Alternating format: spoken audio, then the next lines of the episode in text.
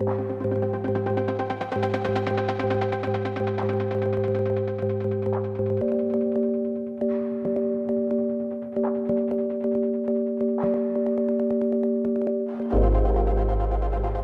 semaine d'actualité. Pierre-Édouard Deldic. Bonjour, bienvenue, merci d'être au rendez-vous. Nous allons revenir sur les faits saillants de ces sept derniers jours, avec bien sûr les reportages de la rédaction et les commentaires éclairés de notre invitée Anne-Lorraine Bujon, la directrice de la revue Esprit, dont le numéro double janvier-février nous offre par exemple une réflexion sur notre époque moderne.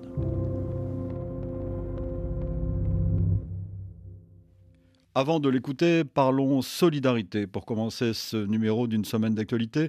Ces derniers jours, après la série de séismes qui a frappé la Syrie et la Turquie, l'émotion n'est pas retombée. En Tunisie notamment, les initiatives se sont multipliées pour venir en aide aux populations sinistrées. Un grand concert symphonique, par exemple, à Tunis. C'est un événement qui était prévu de longue date, mais les organisateurs ont tenu à ce que l'intégralité des bénéfices soit reversée aux opérations de secours sur place. Reportage d'Amira Swell. Pas de trac ce soir, mais beaucoup d'émotions. Ce concert sera très spécial pour tous les musiciens et euh, peut-être spécialement pour moi parce que je suis euh, de moitié syrien, ma mère, est syrienne. Euh, j'y étais en Syrie depuis quatre mois, j'ai dirigé l'orchestre syrien, donc ça me fait mal au cœur ce qui se passe. Fed Ibn Othman est le chef d'orchestre de l'Académie de l'orchestre symphonique tunisien. Sous son impulsion, la totalité des bénéfices va être reversée aux sinistrés. Si ça nous arrive, j'aimerais bien que les autres pays pensent à nous aussi. Donc voilà, il faut le faire, il ne faut pas hésiter. Il ne faut même pas y penser, il faut, euh, il faut aider de suite. Hein, dès que j'ai vu les images, les vidéos, vraiment ça donne la chair de poule, les pauvres. On ne peut même pas imaginer ce qu'ils ressentent, ce qu'ils vivent. C'est une autre dimension. Donc euh, voilà, c'est la moindre des choses. Grand sourire aux lèvres et violon en main, Emin Jarraya acquiesce. Ce soir, on va être sur scène, on va jouer de la musique tout en pensant ah combien d'argent on va de mon côté euh, combien d'argent on peut récolter pour euh, pour aider. Hein. Pour moi personnellement, c'est à, à, ça ce que je, je vais penser. Bien que touchée par une crise économique intense, la Tunisie a vu se multiplier ces jours-ci les opérations de soutien aux populations turques et syriennes. Une semaine d'actualité. Anne-Lorraine, lundi, c'était la journée mondiale de la radio instaurée par euh, l'UNESCO, radio qui vous permet d'être informé dans les règles de l'art quand elles sont sérieuses, comme euh, RFI. C'est important à une époque où la désinformation fait des ravages. J'en veux pour preuve, par exemple, ce que l'on a appris cette semaine. Une société israélienne spécialisée dans la désinformation à grande échelle a pesé sur des dizaines d'élections présidentielles dans le monde ces dernières années. Et c'est la révélation de l'enquête menée par le Consortium international de journalistes Forbidden Auxquels ont participé pour la France Le Monde et la cellule d'investigation de Radio France. Au programme, piratage de boîtes mail et faux profils sur les réseaux sociaux. Christophe Paget. La société est dirigée par Tal Hanan, un ancien membre des forces spéciales israéliennes que le consortium de journalistes a réussi à enregistrer à son insu. Il affirme être déjà intervenu avec son équipe dans 33 campagnes présidentielles, dont les deux tiers en Afrique francophone et anglophone. Leur arme, une plateforme numérique baptisée Ames, présentée par les journalistes comme étant d'une efficacité redoutable. Elle permet de fabriquer des faux profils sur les réseaux sociaux pour orchestrer des campagnes d'influence. Talanan affirme contrôler 30 000 avatars. Au programme également, piratage de boîtes e-mail et de comptes Telegram mis sur écoute. Autant de services proposés à des clients présentés comme des agences de renseignement et des politiques ou des compagnies privées. Le consortium de journalistes identifie ainsi de multiples actions orchestrées par l'entreprise allant de la promotion du nucléaire en Californie au soutien du président sénégalais Macky Sall pour sa réélection en 2019. La société israélienne affirme aussi recruter des journalistes au sein de grands médias. Selon les reporters en France, l'affaire du journaliste de BFM TV, soupçonné d'avoir subi une influence extérieure lors de la diffusion d'informations biaisées, serait liée à cette vaste entreprise de désinformation pilotée par la société israélienne. Vous écoutez RFI, vous avez raison. Suite d'une semaine d'actualité, nous sommes donc en compagnie d'Anne-Lorraine Bujon. Bonjour Anne-Lorraine. Bonjour. Je suis très heureux de vous euh, retrouver. Euh, Esprit, notre revue euh, partenaire, nous avons la chance de, vous retrouver périodiquement dans cette émission. il faut d'abord parler de cette histoire incroyable, de cette société mystérieuse. On va en reparler tout à l'heure pour en ce qui concerne l'Afrique, qui, qui diffuse allègrement ces fausses nouvelles dans le monde entier. Oui, oui, oui, on, voit bien que ces campagnes de désinformation massive euh, prennent beaucoup d'ampleur, euh, mais aussi qu'elles sont le fait de, toutes sortes euh, d'acteurs différents, y compris d'acteurs privés. Donc, on savait déjà depuis le vote sur le Brexit, par exemple, qu'il y avait eu beaucoup et d'argent et de désinformation, notamment orchestrée par le régime russe, derrière le vote pour le Brexit. Et puis, il y a eu tout ce scandale aussi après l'élection de Donald Trump Trump. Euh, mais donc pareil, c'était plutôt euh, des États ou des régimes là qui étaient soupçonnés euh, de ces campagnes de désinformation massive, mais on voit maintenant qu'ils peuvent être relayés par des acteurs privés. Aujourd'hui en Ukraine, évidemment, la société Wagner, en fait, c'est à la fois une société qui utilise des mercenaires qui combattent, mais c'est aussi une société qui gère des mines et qui exploite voilà des matières premières dans des conditions dramatiques. Et enfin, c'est une société très impliquée dans ces campagnes de désinformation ou ce qu'on pourrait appeler la guerre informationnelle, parce que plus ça va, plus on parle de mm. guerre informationnelle, et dans laquelle il y a des acteurs étatiques et non étatiques, ce qui brouille encore un peu plus les pistes. Et il s'agit euh, souvent de déstabiliser des régimes. Oui, euh, de déstabiliser des régimes. Ce, sont des, ce, sont des, stratégies du chaos, en fait. C'est-à-dire qu'on voit aussi, alors la propagande, ça a toujours existé. Euh, c'est aussi vieux que, la, que la guerre. Euh, mais on voit maintenant que c'est même pas la peine de construire des récits très solides avec des arguments étayés ou ce qu'on veut, c'est semer le trouble et euh, la discorde, le chaos en fait. Donc euh, rien n'est vrai, tout est possible. C'était le titre euh, d'un livre d'un journaliste russo-britannique. D'où l'importance du travail journalistique sérieux, en tout cas un minimum, et d'où l'importance de, de revues comme Esprit, l'importance du débat intellectuel.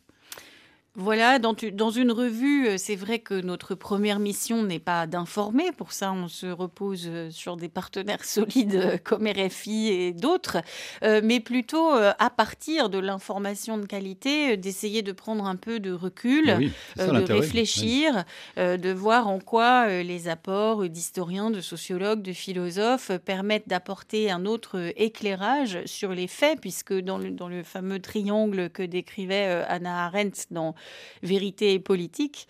Euh, il y a des faits, euh, il y a des interprétations, il y a des opinions, euh, mais pour que les opinions différentes, et c'est légitime qu'elles soient différentes, puissent se confronter, encore faut-il qu'on discute bien des mêmes faits, qu'on soit sûr qu'on est sur la même base factuelle.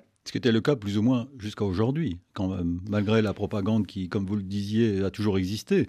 le débat reposait aujourd'hui, enfin, les élections, la vie démocratique d'un pays reposait sur des vérités acceptées par tous. C'est plus le cas maintenant. Voilà. Alors, encore une fois, je pense qu'il faut aussi remettre en perspective. Il y a toujours eu aussi euh, des pamphlets, euh, des libelles, euh, des ragots, des rumeurs. Mais identifiés comme tels, identifiés comme tels, on savait ce que c'était. Voilà, je pense que c'est peut-être c'est le mélange des genres aussi qui est mm. très troublant aujourd'hui. C'est que, on, par exemple, entre les faits et les opinions, où les, on, ne sait pas forcément euh, à quoi euh, on a affaire, euh, et entre une information vérifiée ou un canard.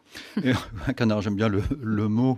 donc je précise, on en avait parlé déjà, que le numéro de ce mois de février est un numéro double, hein, janvier et février, et vous êtes intéressé aux antimodernes, à ce que l'on appelle les antimodernes, parce qu'il paraît qu'il y en a. Et le numéro s'intitule Tous anti-modernes, point d'interrogation, euh, mais c'est un numéro en fait sur euh, la modernité et, on aurait pu aussi l'intituler peut-être Pouvons-nous encore être modernes puisque le, le, projet des modernes, on pourrait dire aussi le, projet des Lumières, il a porté ses fruits dans un certain nombre de domaines, mais il est aussi un peu questionné aujourd'hui, notamment autour de la notion de progrès euh, et le progrès scientifique et technique dont on voit qu'il n'a pas toujours conduit à des progrès euh, humains et sociaux. Et évidemment, aujourd'hui, à la faveur de la de la crise environnementale dans laquelle nous sommes tous plongés et de la réflexion sur l'Anthropocène, on se demande à quel point est-ce qu'on peut encore croire au progrès, croire au progrès scientifique et technique. Et donc si on peut encore être moderne, et c'est la question qu'ont voulu poser les philosophes qui ont coordonné ce dossier, euh, Michael Fessel euh, et Jonathan Chalier, et je vous rassure, euh, ils sont d'avis que oui, on peut encore être moderne, mais qu'il faut peut-être réorienter certaines des promesses de la modernité.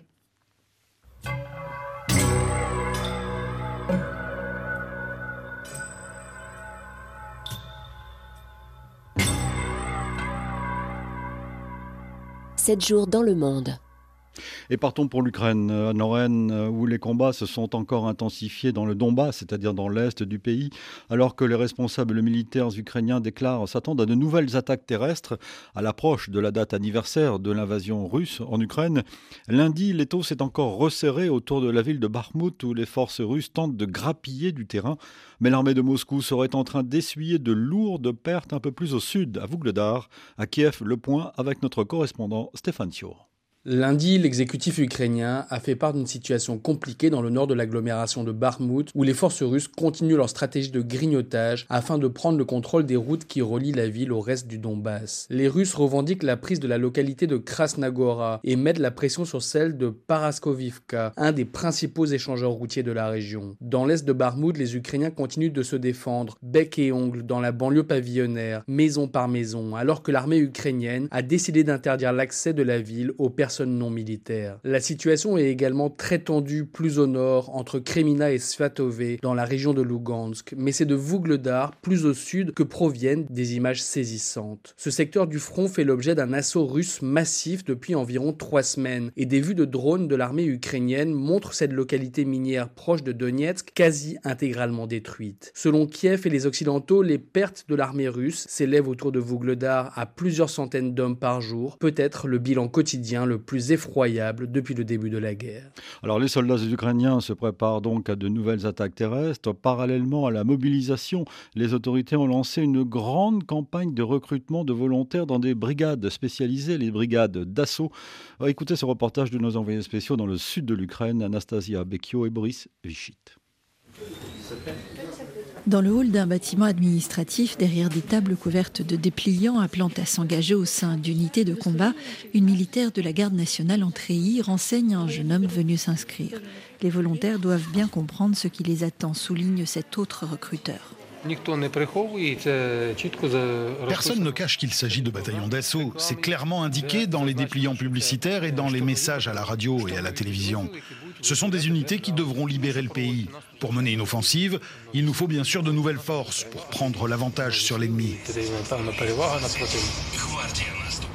À la télévision, à la radio, des publicités appellent les jeunes gens à rejoindre ces brigades d'assaut. En une semaine de campagne, quelques 17 000 personnes ont fait acte de candidature. Ces nouvelles recrues bénéficieront d'un bon salaire et d'avantages sociaux comparables à ceux de l'armée. Mikhailo Biela, 30 ans, est venu s'inscrire pour une autre raison. J'ai passé huit mois sous occupation russe près de Kherson et le monde russe ne m'a pas vraiment plu. Mes deux frères sont dans l'armée, l'un est artilleur, l'autre est dans la défense antiaérienne en première ligne. Pour faire partie des brigades d'assaut, les candidats doivent passer des tests psychologiques et un examen médical. Mikhailo, privé d'un rein, redoute d'être recalé. Il cherchera alors à prêter main forte au vaste réseau de volontaires civils. Avant de vous retrouver, Anne-Lorraine Bujon, il faut noter que le secrétaire général de l'OTAN avertit que les munitions des Alliés commencent à se raréfier. On a beaucoup puisé dans les stocks et les Ukrainiens ont besoin de toujours plus de munitions à Bruxelles. Pierre Benazet. Selon Jens Stoltenberg, l'armée ukrainienne consomme plus de munitions que ce que l'industrie européenne et nord-américaine est capable de produire. Les pays alliés qui fournissent des armes à l'Ukraine ont encore du stock, mais il faut maintenant que les industriels comprennent qu'ils auront des commandes et des contrats conséquents et à long terme et qu'ils peuvent d'ores et déjà augmenter les cadences et les investissements. C'est ce qu'affirme un pays de l'OTAN. Et selon Jens Stoltenberg, la question est d'autant plus pressante que l'offensive de printemps de l'armée russe a en réalité déjà commencé. Ce que la Russie fait maintenant, c'est d'envoyer des milliers et des milliers de soldats supplémentaires en acceptant un taux de perte très élevé pour faire pression sur les Ukrainiens. Et ce dont les Russes manquent en qualité, ils essaient de le compenser en quantité. Donc pour moi, cela ne fait que souligner l'importance du timing. Il est urgent de doter l'Ukraine de plus d'armes. Plus vite nous pouvons livrer des armes, des munitions, des pièces de rechange, du carburant sur le front ukrainien, plus nous sauvons des vies et mieux nous soutenons les efforts pour trouver une solution pacifique et négociée à ce conflit. Les pays de l'OTAN vont aussi former de plus en plus de soldats ukrainiens pour qu'ils perdent l'habitude soviétique de consommer des munitions à outrance. Suite de cette euh, édition d'une semaine d'actualité, Lorraine Bujon peut parler d'escalade, là, non? Oui, cette de guerre. glissement vers une guerre euh, qui est de plus en plus étendue. Voilà, cette guerre euh, d'abord dure. Un an après on son va- voilà, déclenchement, on va entrer quasiment. dans la deuxième année de guerre. Alors, je fais un peu de teasing pour dire que le numéro de mars de la revue euh, Esprit euh, sera consacré euh, à, cette, euh, à cette guerre. Il sera intitulé Ukraine euh, en deux.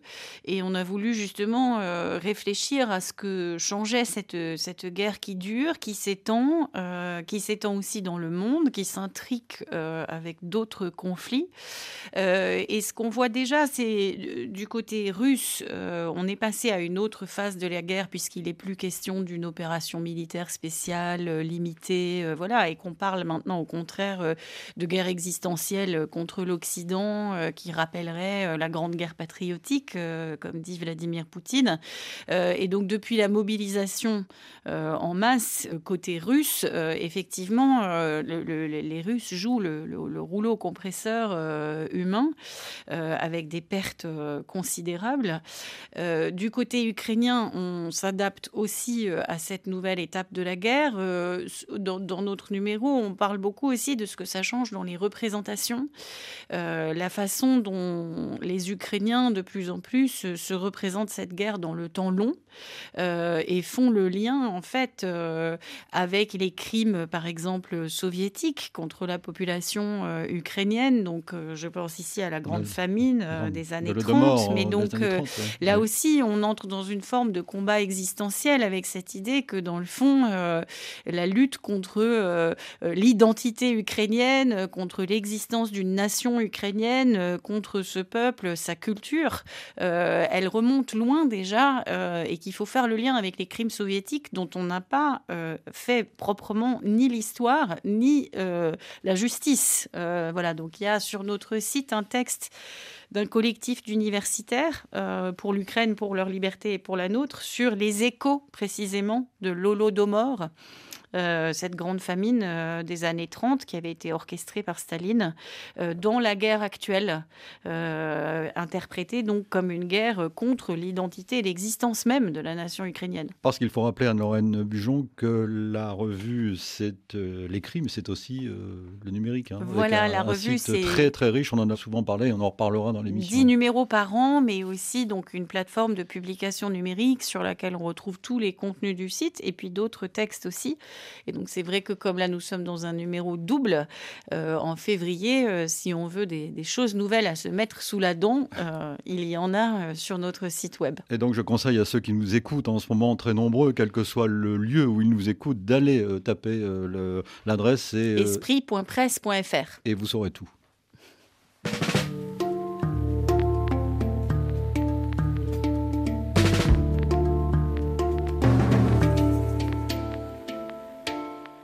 Une semaine d'actualité. Vous le savez, Anne-Lorraine, le bilan du séisme qui a frappé la Turquie et la Syrie le 6 février dernier a dépassé les 41 000 morts. Euh, Aujourd'hui, l'ONU a lancé un appel à l'aide pour collecter un milliard de dollars afin de venir en aide à ces deux pays. Près de deux semaines après cette catastrophe, les équipes de sauveteurs laissent maintenant la place aux engins de chantier pour commencer à déblayer les décombres des dizaines de milliers d'immeubles effondrés sur eux-mêmes et des millions de tonnes de gravats à déplacer à Antioche, en Turquie. Donc, reportage de nos envoyés spéciaux Pierre-Olivier et Jade Elkouri. Partout à Antioche, les habitants regardent incrédules leur vie d'avant disparaître, grignotée petit à petit par les engins de démolition. Souvent, quand une pelleteuse soulève un bloc de béton, les vestiges d'un salon apparaissent, les restes d'une cuisine. Avec l'entrée en scène de ces bulldozers, c'est aussi l'espoir de retrouver un proche enseveli qui s'évanouit. Et c'est bien souvent les larmes aux yeux que les habitants assistent à ce lugubre spectacle. Les habitants que nous avons rencontrés nous confiaient pourtant faire totalement confiance aux équipes de sauveteurs qui inspectent chaque immeuble effondré avant d'autoriser l'arrivée des engins de chantier. Il faut dire que depuis dix jours, les recherches se sont poursuivies jour et nuit et que les survivants relèvent maintenant du miracle. L'odeur aussi et les risques de maladie font entendre raison aux habitants qui aimeraient voir les recherches se poursuivre malgré tout. Et puis sont nombreux à tenter maintenant de se projeter dans l'avenir. Il va bien falloir reconstruire pour loger tous les rescapés sans abri, me confiait un homme, et cela commence par ce déblayage pharaonique qui se met en place. Soulignons également que des dizaines de milliers d'Israéliens se sont rassemblés devant le Parlement à Jérusalem lundi dernier. Une mobilisation massive pour protester contre le gouvernement de Benjamin Netanyahou. Avec ses alliés de l'extrême droite, le Premier ministre cherche à limiter le pouvoir de la justice dans une loi soumise au Parlement justement lundi. Reportage ce jour-là de notre envoyé spécial permanent Sami Boukhalifa. Démocratie hurlent les manifestants. Michael est venu depuis Ertilia, à deux heures de route de Jérusalem. Pour lui, cette mobilisation, c'est la lutte de tous les Israéliens pour sauver l'état de droit et surtout la Cour suprême que le gouvernement souhaite affaiblir à travers sa réforme. Il ne s'agit plus de droite et de gauche, il s'agit d'un parti, un agglomérat de partis qui est en train de détruire le seul contrepoids qu'il y a à l'exécutif et aux parlementaires qui sont en fait liés en Israël, euh, simplement pour les besoins ou bien alors d'un groupe extrémiste à droite ou bien alors d'un groupe qui, est, euh, qui soutient un Premier ministre qui est corrompu jusqu'à l'os. Les manifestants sont unanimes. Cette réforme n'a qu'un seul objectif, sauver Benjamin Netanyahou de ses démêlés avec la justice. Le Premier ministre est inculpé dans plusieurs affaires criminelles.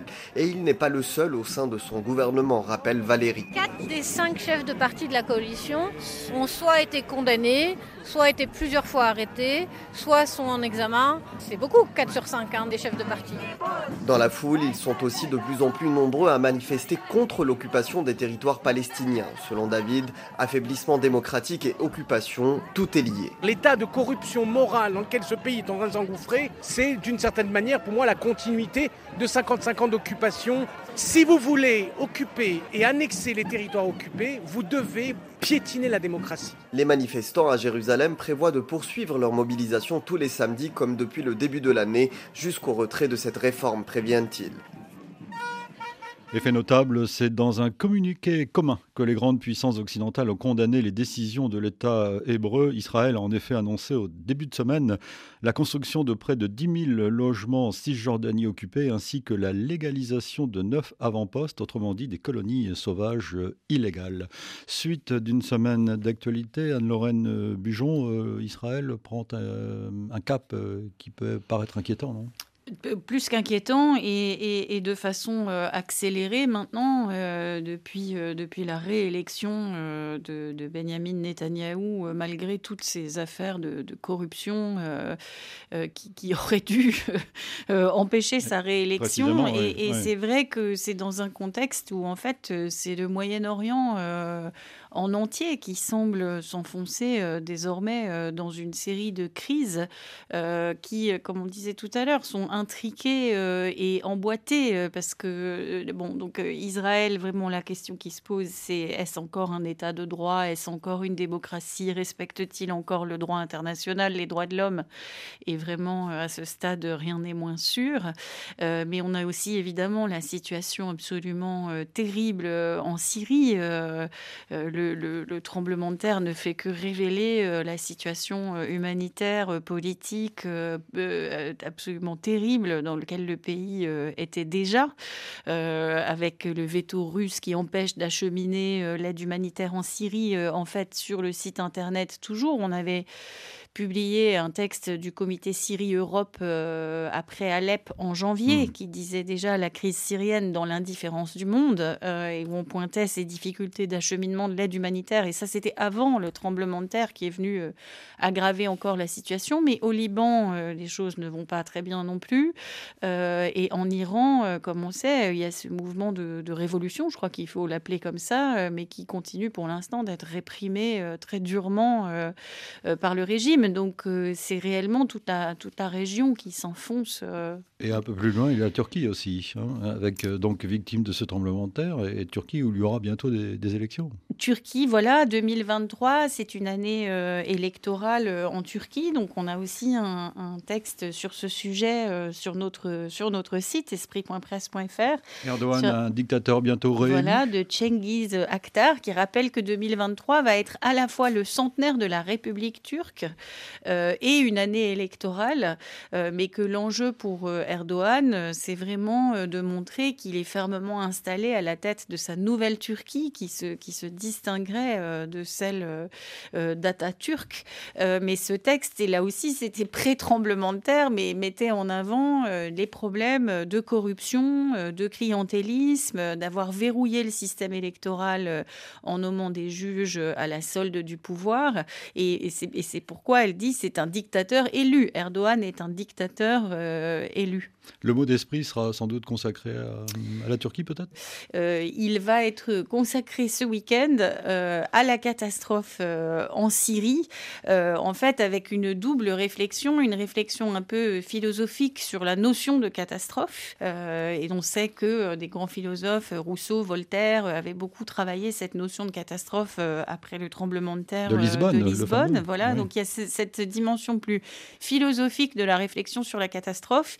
Et puis la dimension plus politique, effectivement, euh, sur le fait que cette catastrophe-ci euh, intervient euh, dans des pays déjà très très durement éprouvés.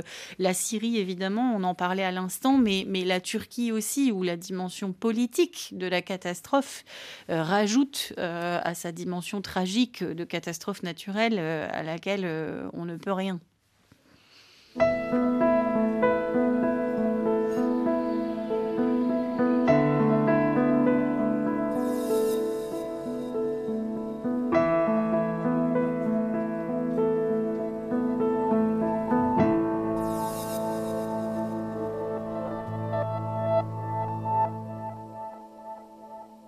Une semaine d'actualité.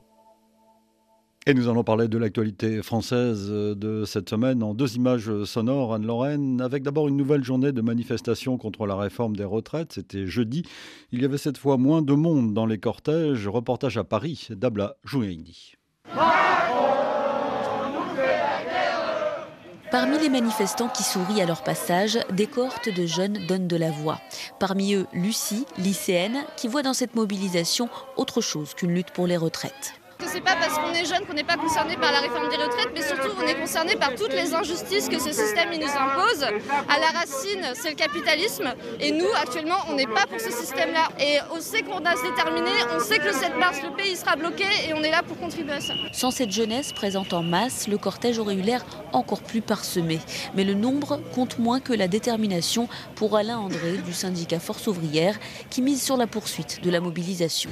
Peut-être un peu moins de monde, mais en même temps c'est pas une surprise je pense qu'il faut regarder aussi ce mouvement euh, sur sa durée. Nous, on appelle nos syndicats dès le 7 mars donc à, faire entreprise morte hein, euh, pour euh, les entreprises des industries électriques et gazières, donc de l'électricité et du gaz. Moi, le mot que j'emploierais, c'est pas de bloquer ou de, durcir, c'est celui d'intensifier. Et puis voilà, puisqu'il faut monter d'un cran dans la mobilisation, ben voilà, il faut, on va monter d'un cran. Blocage les jeunes et les travailleurs du secteur critique de l'énergie, deux forces dont la mobilisation sera particulièrement scrutée. Et on vous parle dans nos journaux de la poursuite du processus d'examen du projet de loi euh, sur les retraites à l'Assemblée nationale jusqu'à hier, puis au Sénat euh, désormais. À suivre dans nos journaux. C'était un rapport très attendu sur le fiasco de la finale de la Ligue des Champions le 28 mai dernier au Stade de France. Des incidents à l'extérieur du stade avaient amené le coup d'envoi à être retardé de plus d'une demi-heure et la commission d'enquête mandatée par l'UEFA a rendu ses conclusions. Antoine Grenier. Ni les autorités françaises en charge de la sécurité, ni la FFF, ni même l'UEFA. L'instance européenne du football porte la responsabilité première dans les dysfonctionnements, note le rapport. Même s'il était raisonnable, écrivent les experts, de déléguer les questions de sécurité et de renvoyer à la préfecture de police de Paris les questions de maintien de l'ordre, l'UEFA ne doit pas être absoute de sa responsabilité. Sur le parvis du Stade de France, des scènes de chaos avaient tourné en boucle sur les télévisions des supporters de Liverpool agressés, victimes de vols, de portables ou de sacs à main, pendant que les policiers français faisaient usage de gaz lacrymogène et de spray au poivre. La préfecture de police de Paris est à cet égard également écornée par le rapport.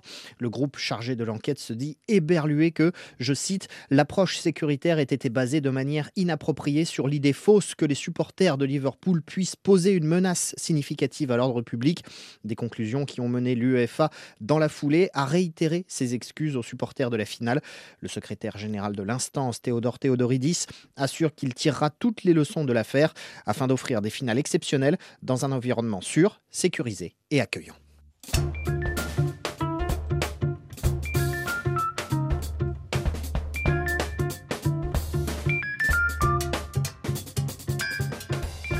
Anne-Lorraine Bujon est avec nous dans ce numéro d'une semaine d'actualité. Notre amie Anne-Lorraine Bujon, euh, directrice de la revue Esprit, qui dans son numéro double de janvier-février s'intéresse aux antimodernes. Mais il y a plein d'autres sujets. Là, c'est le sujet euh, central, le dossier euh, central. je sais que vous suivez cette crise sociale avec beaucoup d'intérêt cette crise liée aux retraites Et Évidemment, euh, alors encore un peu de teasing parce qu'on va pouvoir. Mais euh, avec plaisir. Voilà, on va pouvoir publier la semaine prochaine un entretien qu'on a conduit avec euh, le secrétaire national de la CFDT en charge des retraites, Yvan Ricordo, qui est venu s'entretenir avec notre comité de rédaction. C'est très intéressant de voir l'ampleur de ces mobilisations, des manifestations dans la rue et aussi le rôle qui joue la jeunesse. Euh, qu'on interprète en fait euh, à la revue comme euh, une sorte de, protestation, de contestation, de volonté de défendre en fait un modèle d'État social qui semble, qui semble en péril à plus d'un titre.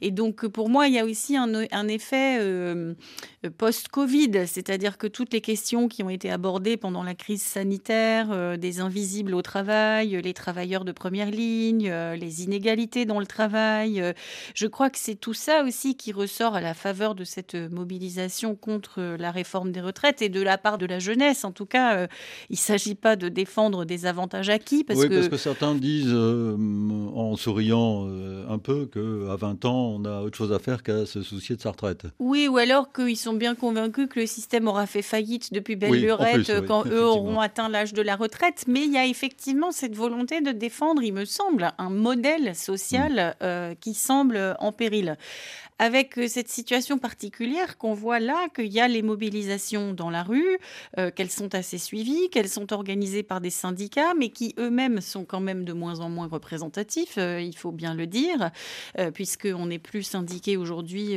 comme autrefois. C'est encore une forme de médiation qui est en train de se transformer profondément. Et puis, il y a le débat à l'Assemblée nationale qui semble étrangement décrocher en fait des mobilisations ah, dans la rue. C'est un, une époque un peu étrange parce que ces, manifestations vont se mettre entre parenthèses, si, j'ose dire, pendant 15 jours, pendant les, vacances enfin, d'une partie de, la France. Et euh, il y a un appel à une autre manifestation et une grève qui euh, pourrait être dur le, 7 mars, mais pendant ce temps-là, l'examen de la loi continue au Parlement, euh, Assemblée nationale et Sénat. Voilà, et on sait que c'est très chahuté, euh, ces débats à l'Assemblée nationale, mais ça donne aussi l'impression d'être un combat du coup très politique, où chacun mesure ses forces dans cette Assemblée nationale, où il n'y a pas de, majorité numérique claire qui se dégage.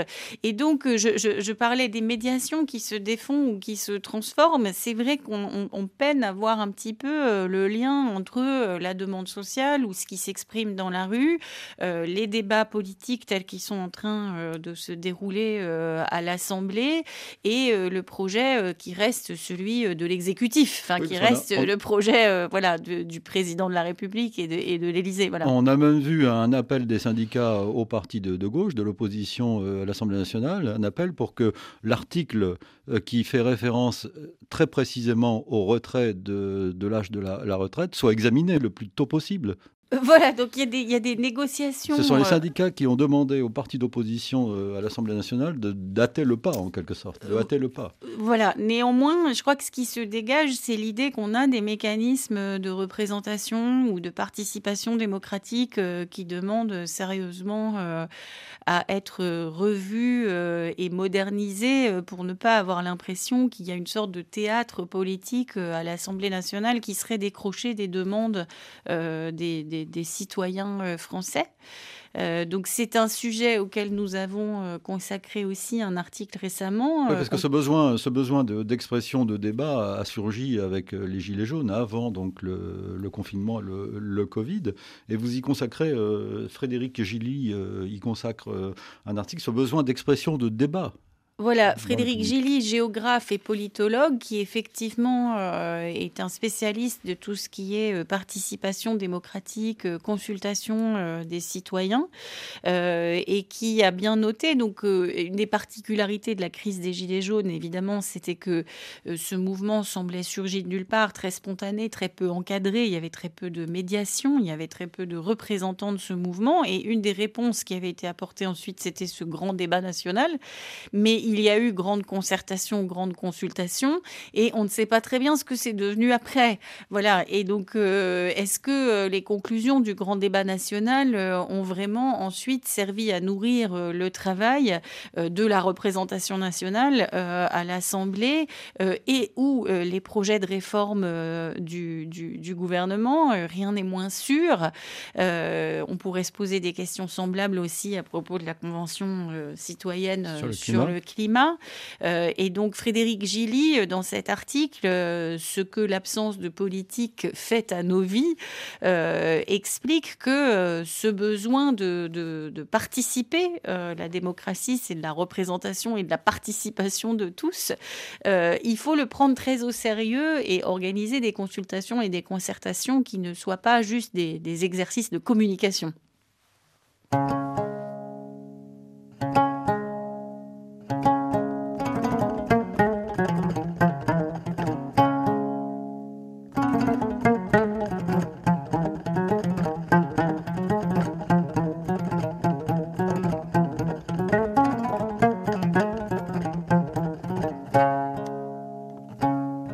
Écrire par courriel semaine.actu.rfi.fr.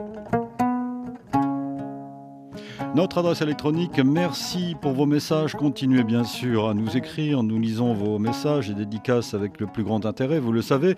Je salue euh, aujourd'hui Alceni qui nous écoute à Labé en Guinée, Laurent à Kouandé au nord du Bénin, au pied des montagnes, précise-t-il. Bonjour à Armand N'Djamena, à Landry et Michel à Yaoundé. Bonjour à Jafarou à Niamey au Niger. Il a une pensée pour les victimes du tremblement de terre en Turquie et en Syrie. Nous aussi, Jafarou. Un salut enfin à Gaspard à Douala, Franck à Porto Novo au Bénin et à Daouda à Cotonou.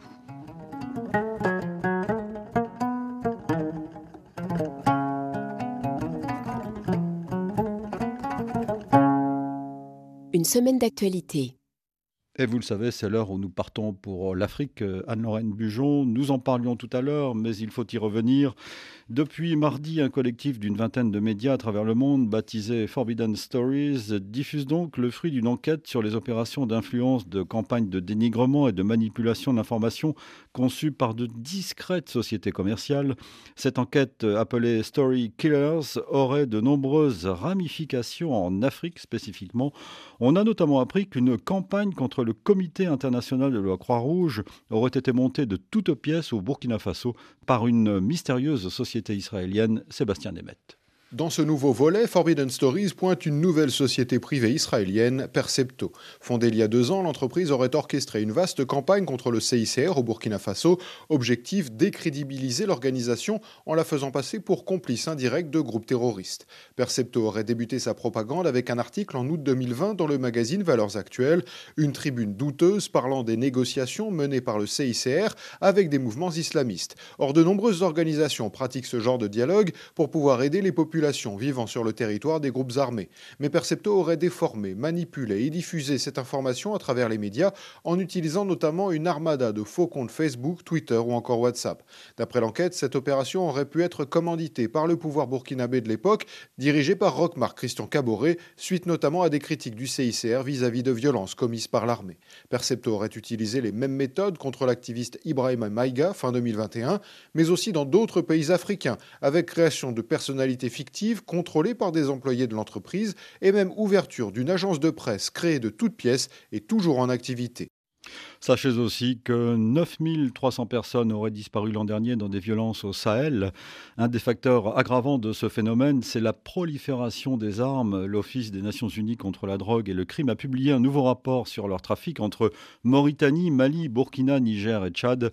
Elle demande une prise de conscience des États pour tenter d'enrayer cette présence massive des armes. Dans l'une de ses rares interventions télévisées, le président érythréen Isaias Afewerki a exposé dimanche pendant 90 minutes sa vision très personnelle du conflit dans le Tigré où son armée est intervenue aux côtés de celle de l'Éthiopie, on le sait. Pour lui, tout aurait été prémédité par les États-Unis pour mettre fin, selon lui, à une période d'espoir et d'optimisme, dit-il, après la réconciliation entre l'Éthiopie et l'Érythrée en 2018 et l'accord de paix de Pretoria qu'il a salué ne serait qu'une manœuvre désespérée. Léonard Vincent. Une ou deux fois par an, Isaias Afwerki s'assied face aux intervieweurs hiératiques de sa télévision d'État et il parle, il expose librement ses vues, ses analyses sur l'Érythrée et le monde. Ainsi, pour la première fois dimanche, il a donné sa vision de l'accord de paix de Pretoria qui a mis fin en novembre à la guerre du Tigré, une paix imposée aux Tigréens par leurs donneurs d'ordres étrangers, selon lui. À Pretoria, on leur a donné un papier à signer. Tout avait été fabriqué par la clique de Washington, Obasanjo, Kenyatta, l'Union africaine. C'était des couvertures. Le document avait été préparé par la clique de Washington qui leur a demandé de signer et ils ont signé. Ce serait le mauvais calcul de Washington qui en 2020 leur aurait inspiré suffisamment confiance pour démarrer la guerre, affirme-t-il, et la paix leur aurait ensuite évité, je cite, une défaite militaire totale. Désormais, la capacité de nuisance du TPLF est abolie, s'est-il réjoui. Et les allégations de crimes commis par les troupes érythréennes sont selon lui des manigances de Washington pour entraver la mise en œuvre de l'accord et gagner du temps. Ces accusations ont été aussitôt sèchement rejetées par l'ancien secrétaire d'État adjoint américain Tibor Nage aux affaires au démarrage de la guerre. Depuis le début, a-t-il répondu sur Twitter, la position américaine a été d'essayer de mettre fin à la violence le plus rapidement possible. Point final. Notez aussi dans l'actualité africaine cette semaine que le recensement des électeurs en vue de la présidentielle de décembre prochain a commencé jeudi dans l'est de la République démocratique du Congo. Opération très délicate dans une région infestée de groupes armés, on le sait, et dont des portions de territoire sont occupées par des rebelles. Anne-Lorraine Bujon, avant de vous retrouver, partons pour l'Afrique du Sud et parlons de l'exercice MOSI 2. Sous ce nom de code qui signifie fumer en langue soto, se cachent des exercices militaires menés au large de Durban, à l'est du pays, conjointement avec la Chine et la Russie. Pour Pretoria, il ne s'agit de rien d'autre que d'un exercice classique avec ses alliés des BRICS, alors que le pays défend une position de non-alignement vis-à-vis de la guerre en Ukraine. Mais pour ses partenaires occidentaux, ces exercices ne tombent pas vraiment au bon moment. À Johannesburg, Claire Bargelès. Selon la ministre des Affaires étrangères sud-africaine, Naledi Pandor, il s'agit d'un exercice de plus mené avec des forces alliées, comme le pays l'a déjà fait récemment avec les États-Unis ou encore la France. Tous les pays organisent des exercices militaires avec leurs amis, donc il ne devrait pas y avoir de pression sur aucune nation pour les obliger à n'en faire qu'avec certains partenaires. Cela fait partie du déroulement normal des relations entre pays. Des manœuvres prévues depuis longtemps, mais qui tombent très mal à l'approche de la date qui marque le début de la guerre en Ukraine. Pour le principal parti d'opposition, l'Alliance démocratique et l'un de ses représentants, Cobus Maré, le gouvernement aurait dû annuler ces exercices. C'est insensé et irresponsable. L'Afrique du Sud joue le rôle de l'idiot utile dans cet exercice évident de propagande russe face aux forces occidentales. Pretoria reste ainsi dans sa stratégie d'équilibrisme, selon Johan Sivanvik, professeur de politique internationale à l'Université d'Afrique du Sud. Le pays veut maintenir ses relations économiques avec le Nord, mais voudrait aussi établir un nouvel ordre mondial. Et la Russie et la Chine sont pour cela de bons partenaires qui partagent cette idéologie. La frégate russe Admiral Gorshkov devrait participer aux exercices sans qu'il soit pour l'instant certain que ces missiles hypersoniques Zircon soient tirés pour un essai. Alors, Anne Bujon, ce cas de l'Afrique du Sud vous intéresse euh, en particulier Oui, j'entends cette expression de nouvel ordre mondial et en effet, euh, elle, elle, me frappe beaucoup puisque l'Afrique du Sud fait partie, euh, on, a, on parlait beaucoup des BRICS il y a quelques années, donc de ces puissances émergentes, mais qui demandent aussi une certaine indépendance stratégique et c'est bien compréhensible, mais on se dit des exercices militaires conjoints avec la Chine et la Russie qui semblent alliés, mais dans une alliance un peu peu incertaine. tout ça nous parle en fait d'un monde dans lequel on a un certain nombre de puissances maintenant qui jouent leur propre partition avec des alliances de circonstances quand ça les intéresse, mais alliances qui peuvent se défaire aussi vite. Donc on aurait pu parler aussi tout à l'heure de l'alliance entre la Russie et la Syrie de Bachar el-Assad ou la Russie et la Turquie, mais l'alliance entre la Russie et la Chine, on voit bien aussi à l'épreuve de la guerre en Ukraine que ça reste un soutien prudent du côté de la Chine. Et puis, on a des auteurs qui nous disent de toute façon, la Chine n'a pas d'alliés, elle n'a que des vassaux. mais donc, on voit en tout cas que le, les, cartes sont en train d'être considérablement rebattues. et ce qui est important, c'est de bien mesurer que dans ce nouvel ordre mondial qui est en train d'émerger, l'influence et la puissance euh, des États-Unis et de l'Europe comme alliés des États-Unis euh, sont évidemment euh, déclinants.